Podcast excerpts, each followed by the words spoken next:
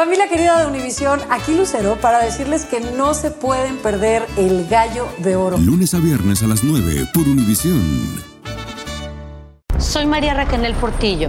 Probablemente me conozcan con el nombre que me impuso mi abusador, Mari Boquitas. Cuando apenas tenía 15 años, me casé con Sergio Andrade, el exitoso productor que lanzó la carrera de Gloria Trevi y que resultó ser un abusador sin escrúpulos. Voy a contar esa historia por primera vez sin interrupciones. No vengo a contar mi versión, vengo a contar mi historia. En boca cerrada. Escúchalo en tu plataforma de podcast favorita. Hola, soy Jorge Ramos y a continuación escucharás el podcast del Noticiero Univisión. Bienvenidos, soy Ilia Calderón y estas son las historias más importantes del día. Estas son las principales noticias en este lunes 17 de abril. Le pasó el troca por arriba y pues no supieron cómo reaccionar. El caso del feminicidio en Nuevo León, México, de la joven de Texas, Beyoncé Amaya Cortés, dio un sorpresivo giro, pues podría haber sido un accidente sin embargo, sus familiares dicen que han recibido amenazas por denunciar su muerte. Le presentan cargos a una maestra de una escuela secundaria en Texas después de que un video la muestra animando a los estudiantes a pelear en el aula. La madre de una de sus estudiantes pide que sea castigada. Quiero ver a esa señora atrás de las rejas por ver puesto a mi hija en peligro. Un joven afroamericano fue a buscar a sus hermanos menores cuando tocó en la puerta de la casa equivocada. El dueño, un hombre blanco, lo recibió a balazos. Ahora su familia exige justicia. En solo horas vence la fecha límite para hacer la declaración de impuestos. Hoy en el noticiero les tendremos valiosos consejos y les diremos por qué algunos errores podrían salir muy caros. Este es Noticiero Univisión con Jorge Ramos e Ilia Calderón. Buenas tardes. Ha dado un giro inesperado la investigación sobre la muerte de Beyoncé Amaya Cortés, la joven mexicana residente de Texas que fue hallada muerta en el municipio de China, en Nuevo León. Sí, lo que pasa es que según declaraciones de sus amigos, de, amigos de la víctima, su trágica muerte pudo haberse producido por negligencia del conductor de la camioneta donde viajaba. Karina Garza nos cuenta los detalles. ¿Dónde están? Así marcharon protestando por el feminicidio de Beyoncé Amaya Cortés en China, Nuevo León, lugar del que era originaria. La joven de 20 años, con residencia en Texas, desapareció el pasado 9 de abril mientras vacacionaba al noreste de México. La última ubicación de su GPS fue entre 9 y 1 de la mañana en una peligrosa carretera donde habría sido atropellada por sus acompañantes cuando el vehículo iba en círculos. Lo que pasó que estaban jugando este, a hacer donas, ¿verdad? Este, y ella, pues por accidente, yo creo que se cayó de la camioneta y pues lo más común que pensamos todo es que le pasó la troca por arriba y pues no supieron cómo reaccionar. O sea, ellos, la mayoría huyeron y la dejaron a su suerte. Cinco días después, sus restos fueron encontrados en una propiedad en General Bravo, un rancho que según las autoridades está relacionado con personas con antecedentes criminales. Beyoncé Amaya murió a consecuencia de una contusión profunda de cráneo, cervical y tórax. Fue identificada por su medio hermano y por una prueba de ADN de su madre. Por eso su familia en México exige justicia y un alto a la inseguridad en esta región al noreste de México justicia porque no es justo que vengas a, a distraerte y ya no regreses. Justicia para Beyoncé. Justicia para. Mi prima la, desgraciadamente la encontraron muerta y tenemos que seguir adelante, pero vivimos con miedo.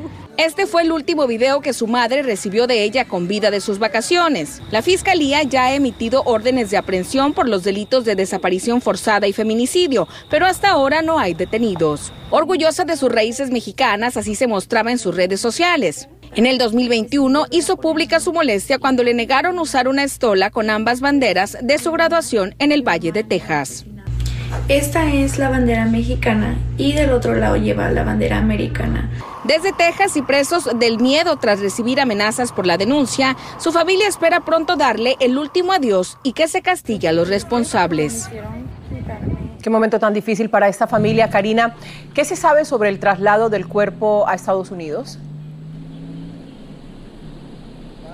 Ilia, esta tarde la Fiscalía ha informado que los restos ya han sido entregados a la empresa que habrá de llevarlos y cruzar la frontera para que le den los servicios funerarios en los próximos días en el Valle de Texas, donde su madre y hermanos la esperan para despedirla, ya que no pudo regresar con vida después de estas vacaciones. Desde ayer la familia inició una recaudación a través de redes sociales y logró obtener alrededor de 12 mil pesos, superando la meta de 10 mil dólares que ellos estaban buscando solicitar. Estaremos atentos al avance de las investigaciones.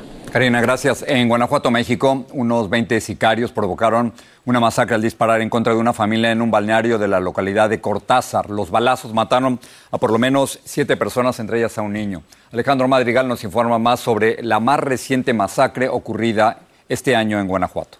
Aquí en el balneario hubo disparos, armas de fuego, de alto poder. Los sicarios atacaron directamente a una familia en un balneario de Cortázar, en el céntrico estado de Guanajuato. Siete integrantes murieron, entre ellos un niño de siete años. Todos quedaron tendidos en el pasto. Es muy feo lo que se, se escuchó ayer. Si nos resguardamos mejor porque sí da mucho miedo lo que está pasando aquí. Mientras los bañistas corrían aterrados para ocultarse. No, no estaba pesado, la verdad está pesado. ¿Qué? Luego siempre pasamos por aquí, nosotros vamos de trabajo. Llegaron sicarios como 20. En redes sociales se pidió apoyo para encontrar a la niña Luisa Regina porque sus padres y hermano murieron en el ataque y ella estaba desaparecida. El padrino de la menor pidió la ayuda para el entierro y escribió, la familia Torres San Román y Prado Torres agradece su apoyo ya que fueron tres hermanos. Nos preocupan las familias y nos preocupan las personas y el ambiente de inseguridad que se vive en un balneario, en un lugar público delante de tantas personas. La niña sobreviviente habría visto la ejecución de sus padres y se ocultó. De acuerdo con las primeras investigaciones, los sicarios habrían ido contra una persona apodada El Quique. Esta zona es disputada por el cártel de Santa Rosa de Lima y el cártel Jalisco. Algunos de los fallecidos al parecer tienen alguna relación, ya sea por eh, haber trabajado en temas de seguridad o eh, temas con grupos delincuenciales. Pero no quiero adelantar mis Después del crimen, el comando dañó cámaras y se llevó la computadora que guardaba el registro de las imágenes de seguridad del balneario.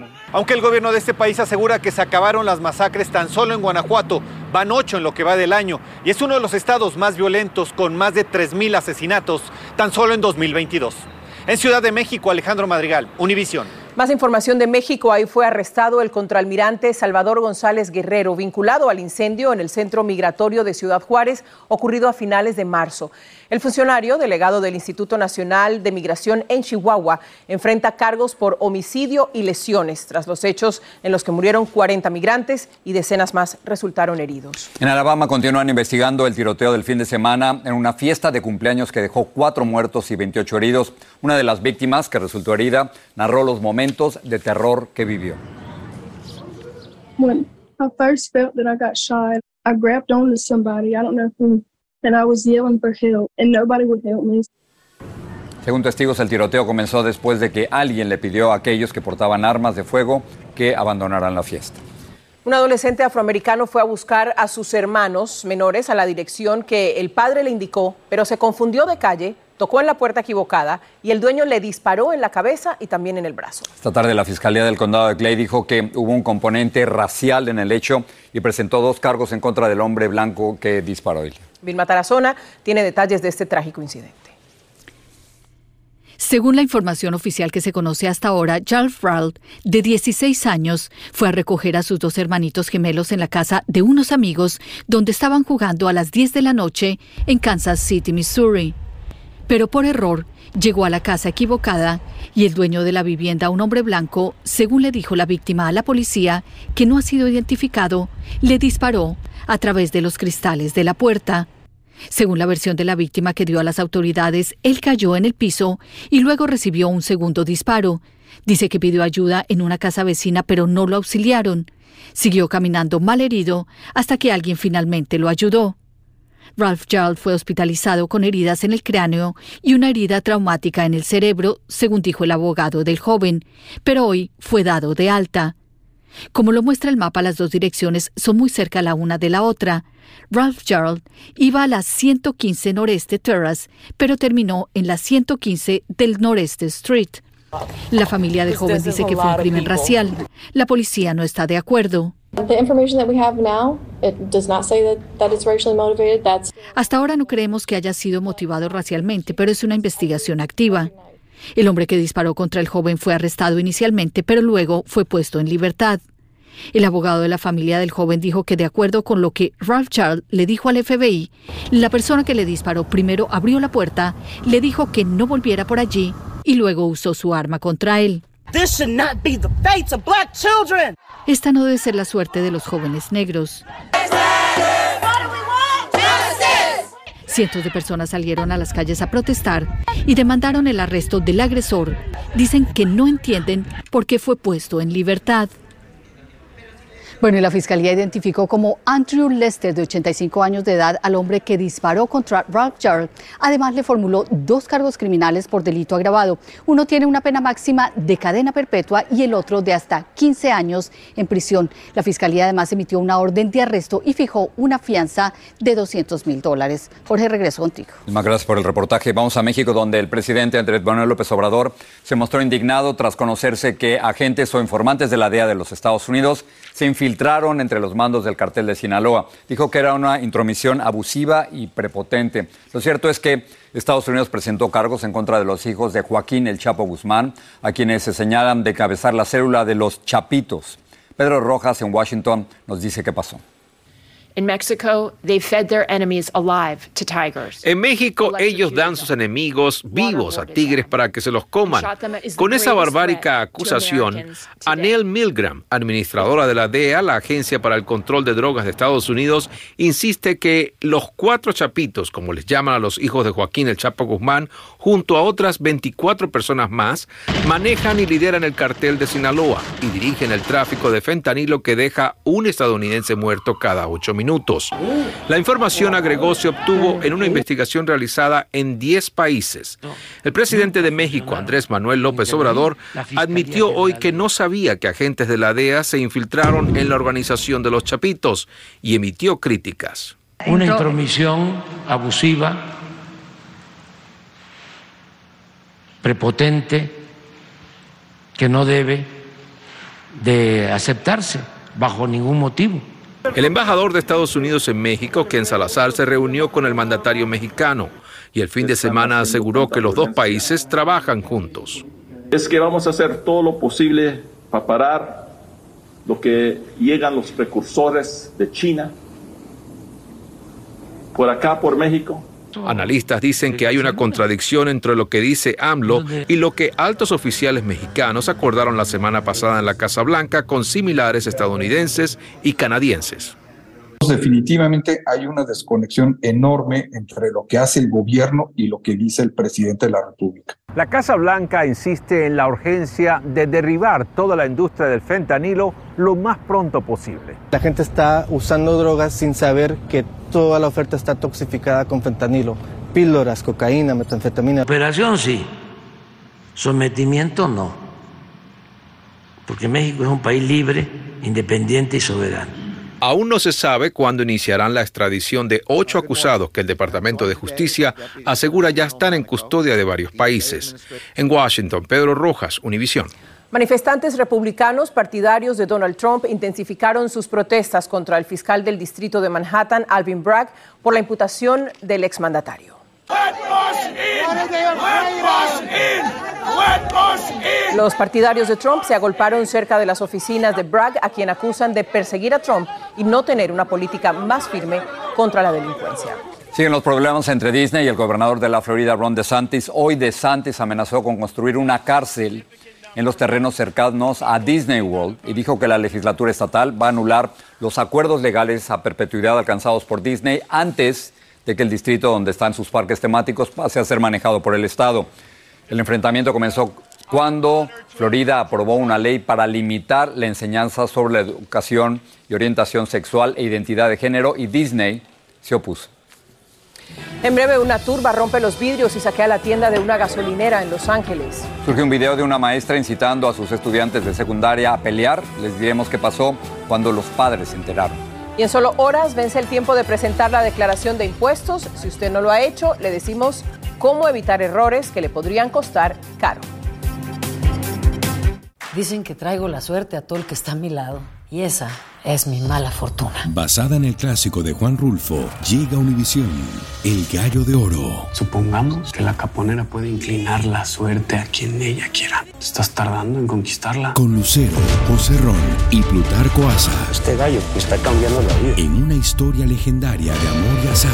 No trates de cambiarme, no lo vas a lograr. El Gallo de Oro, lunes a viernes a las 9 por Univisión. Sigue este podcast en las redes sociales de Univision Noticias y déjanos tus comentarios. En Los Ángeles las carreras clandestinas de autos han disparado no solo los accidentes, sino también los delitos. Muchas personas se quejan de haber perdido a familiares por este tipo de actividades y también han sido víctimas de robos, como nos cuenta Jaime García. Esta es la forma violenta en la que una turba rompió un vidrio a prueba de balas para entrar a robar la tienda de una gasolinera y el taller automotriz de Salvador Ábalos. Fácilmente eran como unas 300 personas que estaban acá dentro del- de, la gasolinería y del taller. ¿Y qué se robaron?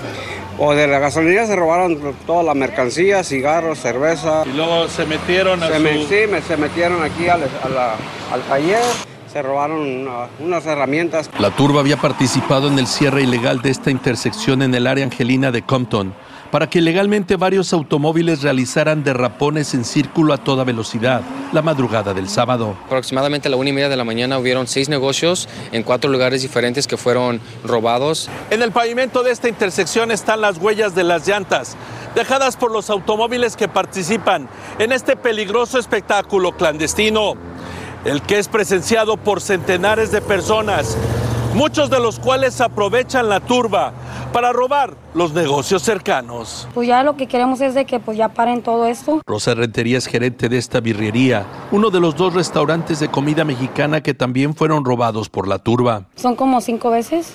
Pero estos eventos clandestinos ya han provocado la muerte de personas inocentes, como Raymond Steve Olivares. Y en vez de estar celebrando su boda, estuvimos haciendo su funeral. Raymond Olivares y Claudia Rivas cruzaban la calle cuando un conductor que huía de la policía luego de participar en uno de estos eventos clandestinos los atropelló arrebatándole la vida a él y dejando malherida a su prometida. Tenemos que declarar un estado de emergencia. Tienen que venir las Fuerzas Armadas, empe- implementar un curfew, algo. Hemos estado siguiendo las redes sociales y los videos que han circulado para poder detener y encontrar, identificar a estas personas que están involucradas en, en estos crímenes. En Los Ángeles, Jaime García, Univisión.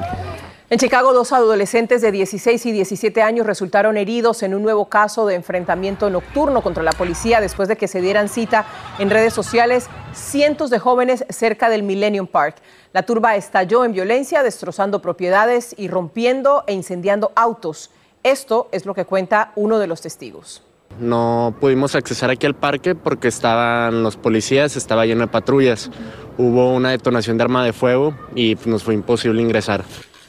Estos incidentes se produjeron un día después de que un joven de 14 años recibiera un disparo durante otro estallido de violencia entre adolescentes. Una maestra sustituta de una escuela secundaria de Texas fue despedida tras conocerse un video donde aparentemente anima a pelear a sus alumnos entre sí. Esta tarde la maestra se entregó a las autoridades y le presentaron varios cargos. Algunos padres de familia dicen que se trató de un incidente de violencia y un acto inmoral. Nidia Cavazos habló en Texas con la madre de la joven que grabó las imágenes.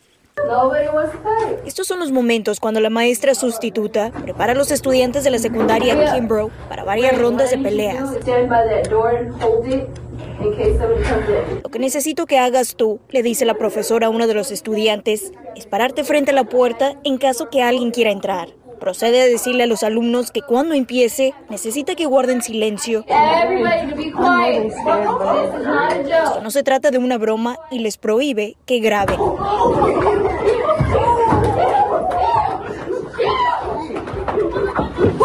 Al terminar la pelea, los estudiantes le dicen a la sustituta, entre risas, que uno de ellos está sangrando y ella lo cuestiona.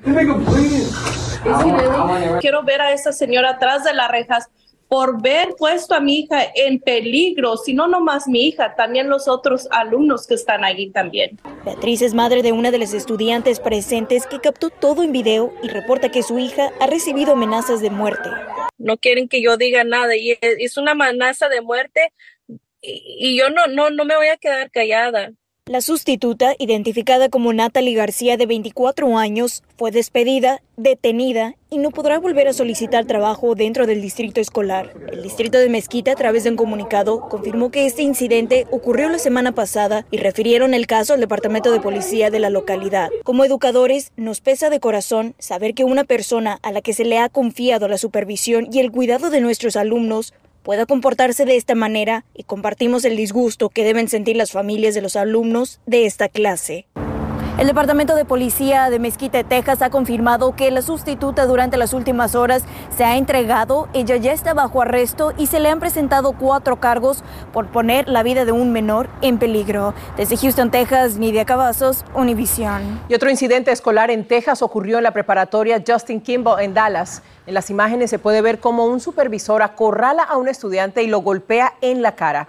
Los fuertes golpes hacen que el joven caiga y luego ve cómo tiene dificultad para ponerse de nuevo en pie.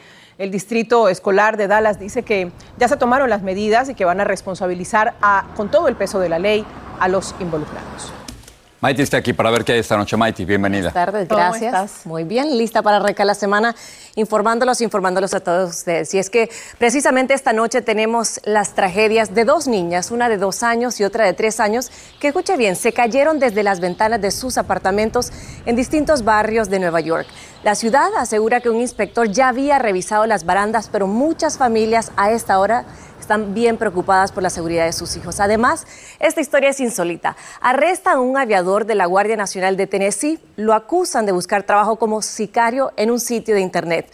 Univisión habló con sus familiares en Guadalajara y ni se imaginan lo que nos contaron. En un sitio de Internet estaba. En un sitio de Internet que aparentemente era hasta una trampa, así que le salió mala la jugada a este muchacho. Bueno. Esta noche. Maiti, gracias. Nos vemos ahí, Maiti. Muchas gracias. Sigue este podcast en las redes sociales de Univision Noticias y déjanos tus comentarios. Un repartidor de pizzas de Aston, Delaware, se convirtió en un héroe, Elia, porque durante una entrega le puso fin a una persecución policial. Y es que un sospechoso que robó un auto escapaba de los agentes y luego abandonó el auto y se le cruzó en su camino. Entonces el repartidor, ahí lo ven, le puso una zancadilla y esta rápida acción ayudó a que fuera arrestado. Le metió el pie. Ahí. Se acabó todo. Imagínate. Bueno, mañana es la fecha límite para presentar las declaraciones de impuestos. Y los que esperaron a última hora pudieran cometer errores e incluso hasta demorar la llegada de su reembolso, por supuesto si es que les pagaron de más. Galo Arellano tiene consejos para no cometer esos errores. Mañana 18 de abril vence el plazo para que los contribuyentes que viven en Estados Unidos envíen su declaración de impuestos al Servicio de Rentas Internas y eviten multas por retrasos. Ya los pagué, siempre los pago a tiempo para que no me suba el recargo que hace. Aquellos que todavía no lo han hecho, pongan mucha atención a estas recomendaciones. Que haga una prórroga, que solicite más tiempo para hacer la declaración. Muchos formularios que son enviados por correo a última hora a esta agencia son devueltos por errores simples debidos al apuro. Por eso compruebe que los números de identificación o seguro social sean los correctos. Compruebe dos veces sus cifras. Firme el formulario y ponga la fecha. Envíe la declaración a la dirección correcta Ah, recuerde que si va a enviarla por correo, busque la dirección correcta en irs.gov. La mejor alternativa y la más rápida es hacer sus declaraciones de manera electrónica. Así también, el Servicio de Rentas Internas le depositará directamente el reembolso en su cuenta bancaria si le corresponde. Recuerde que si usted vive en una zona de desastre, tiene una extensión para el envío de su información financiera, que en alguna región es hasta el 16 de octubre. Pues que se apuren porque muchas veces uh, les cobran réditos y es dinero perdido para uno. Y para que no olvide los gastos que hizo durante el año, los expertos recomiendan que anoten su teléfono celular todos los gastos que realiza, sobre todo para el mantenimiento de bienes y raíces. El Servicio de Rentas Internas podría devolverle aún más dinero. Desde McAllen, Texas, Galo Arellano, Univisión. Y de las finanzas a la música, porque Bad Bunny volvió a hacer historia y esta vez con una fusión musical a ritmo de regional mexicano. Vamos a escucharlo. Hace tiempo no pensaba en ti, borracho de tu insta me metí. Baby, ya, ya sé que a ti te va bien. La combinación, esto fue parte de su presentación con el grupo Frontera de Música Norteña en el Festival de Música de Coachella. El cantante de reggaeton y los gruperos lanzaron este videoclip que se destaca precisamente por esta fusión de ritmos. ¿Quién lo iba a pensar, eh? Bad Bunny en botas y sombrero. Todo ahí. Gracias. Buenas noches. Todo juntos. Soy María Raquel Portillo. Probablemente me conozcan con el nombre que me impuso mi abusador, Mari Boquitas. Cuando apenas tenía 15 años, me casé con Sergio Andrade, el exitoso productor que lanzó la carrera de Gloria Trevi y que resultó ser un abusador sin escrúpulos. Voy a contar esa historia por primera vez sin interrupciones. No vengo a contar mi versión, vengo a contar mi historia. En boca cerrada. Escúchalo en tu plataforma de podcast favorita. Esto solo es el principio. Porque lo mejor, Esto no se va a quedar así. lo más impactante, ¿Por qué? Soy tu padre. Esta mujer me robó. Por favor, abre tus ojos. está por venir en ¿Entendiste? Tu vida es mi vida. De lunes a viernes a las 8 por Univisión. Y eso sí que amerita un brindis, ¿no crees?